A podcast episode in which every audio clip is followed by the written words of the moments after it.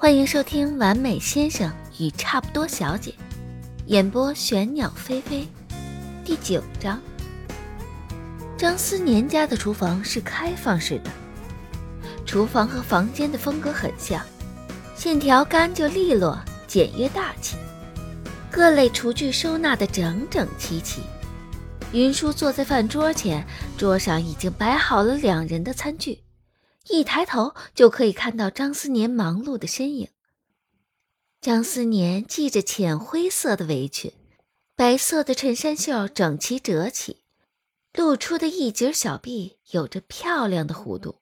白天呀拢在脑后的头发，此刻落在额前，顶灯温暖的黄光使整个五官都柔和下来。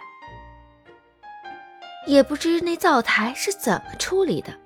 一点油烟都没有，远远看去一点都不像是在做菜，像是在完成一件艺术品。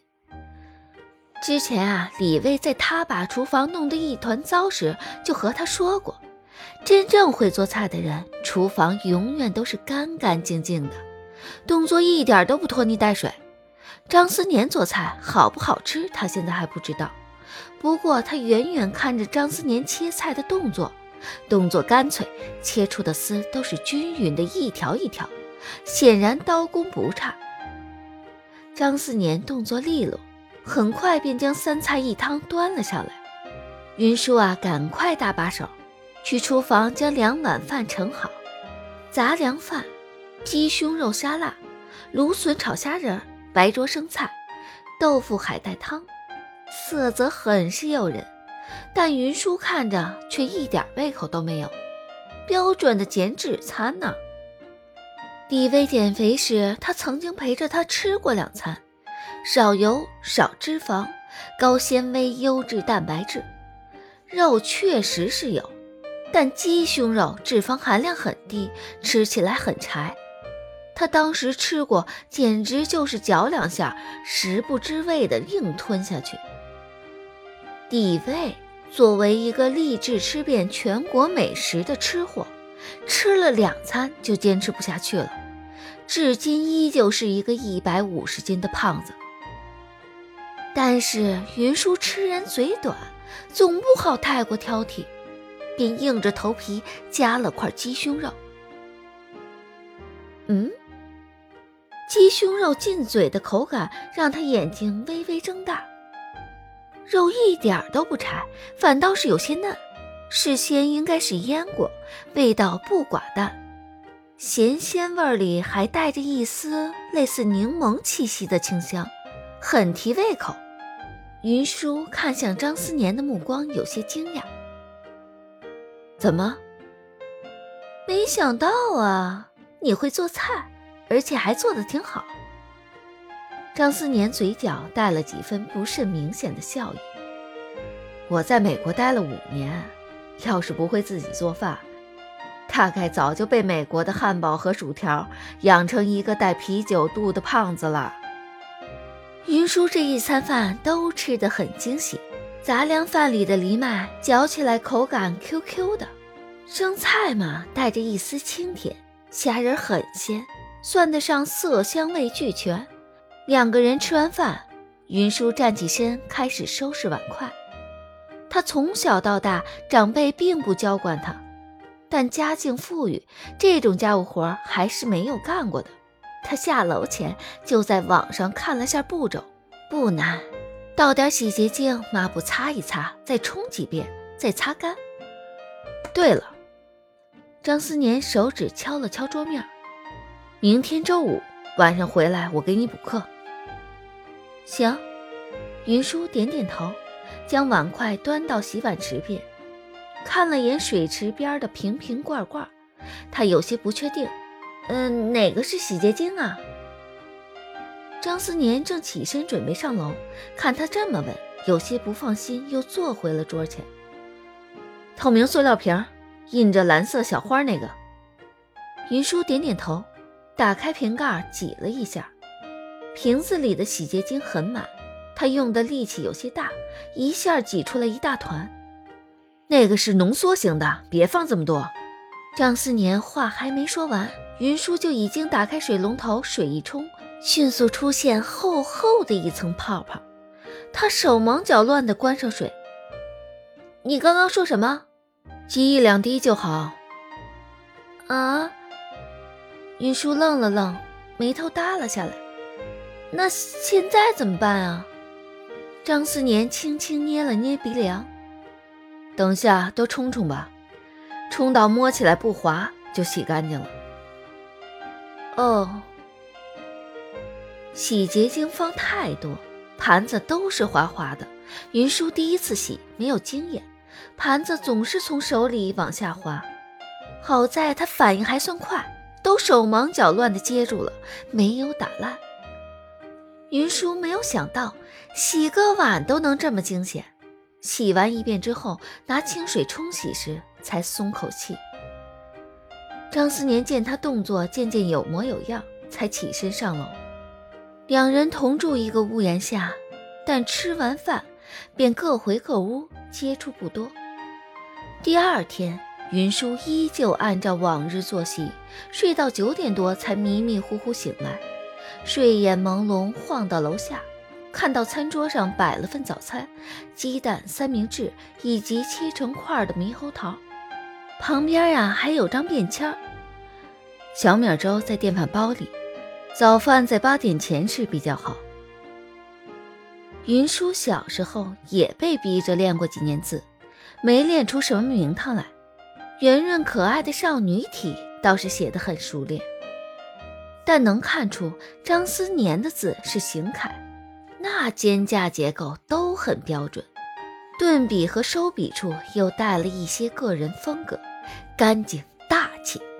云舒啊，一边用手机定闹钟，一边拍了拍花生糖的脑袋，狗子。明天带你出去遛弯，早点叫我起床。花生糖摇头摆尾，绕着他脚边转，也不知听都没有。云舒从电饭煲里舀了一碗粥，粥里还加了红薯，切得很碎，几乎要化在粥里面。一打开，香气扑鼻而来，黄澄澄一碗，装在白瓷小碗里，很是好看。云舒就着粥吃完三明治。一边吃一边用手划着看微信的信息，最新一条是三水大叔发给他的。本周热点话题总结文档。他微博上那个脱口秀栏目看着是随随便便的说一说，内容和时间都是由着自己性子来，但背地里还是花了不少的功夫的。大部分脱口秀看起来只是一个人在台上说。但国外专业节目制作都是由一整个团队时刻根据最新的热点话题写出有趣的段子，供演员在台上使用。但国内很难做到如此专业，即使是李威最近做的火热的脱口秀综艺也是如此。他这边整个团队就俩人，一个是他，一个是沈岚。沈岚之前也是一个业余脱口秀演员，名字都带着三点水，所以艺名就叫三水。之前在 S 市一个还算有名的小酒吧做演出，不过说的并不好，几乎没有什么听众。云舒偶然听了一次，段子呀写的是一般，一段里面也就有几个出彩的点，台风也不算好。脱口秀主持人需要很强的即兴表演能力和创作能力，虽然他这两样都不达标，唯一比较亮眼的就是内容都是最新热点话题。沈岚呀也不靠这吃饭，不过是拿此当做业余爱好。他早年间在美国读书，本硕读的都是经济统计学。现在在国内一家很著名的互联网公司的大数据分析部门做管理层，工作不清闲，没有时间在网上泡着，内容紧抓热点话题，不过是依赖数据分析和网上抓取热门关键词。两人一来二去的熟络起来，他后来自知不是这块料，便给云舒帮忙做了一些热点分析。顺手写一些段子供云舒挑选，云舒浏览一遍，拍了拍脑袋，最近啊，被这莫名其妙的婚约弄得头昏脑胀。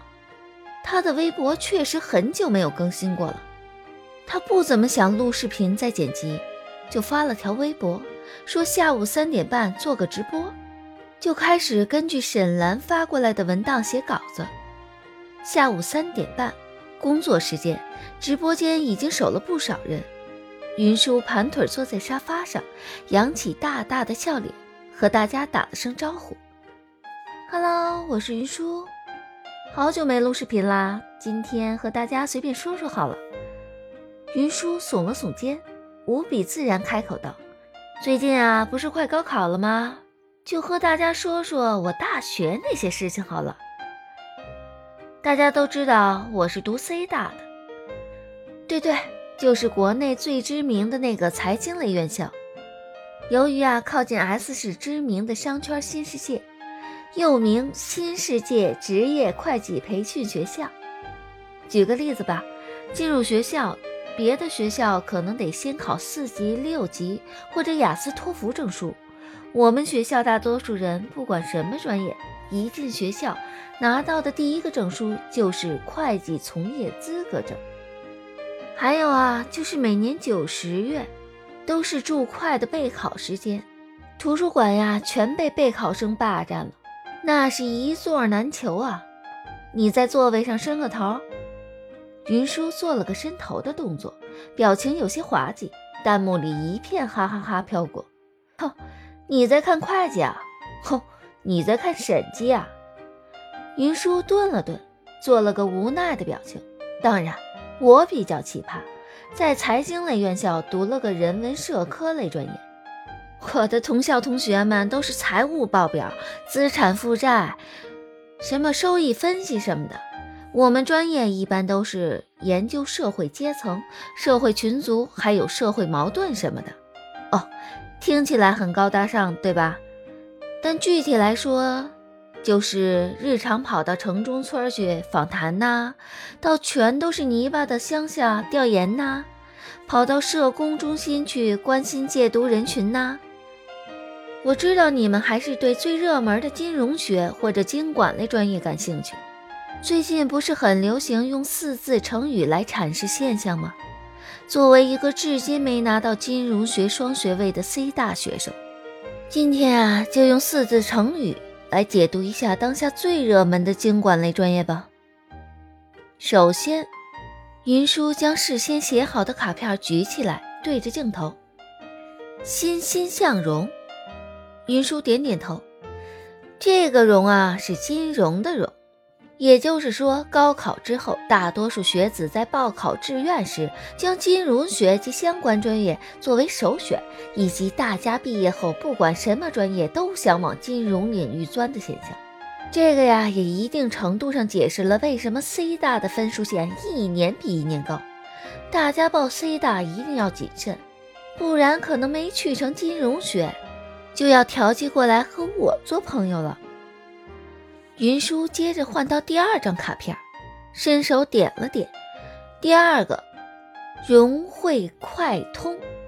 注意了啊，我可没读错，就是融会快通，会计的快。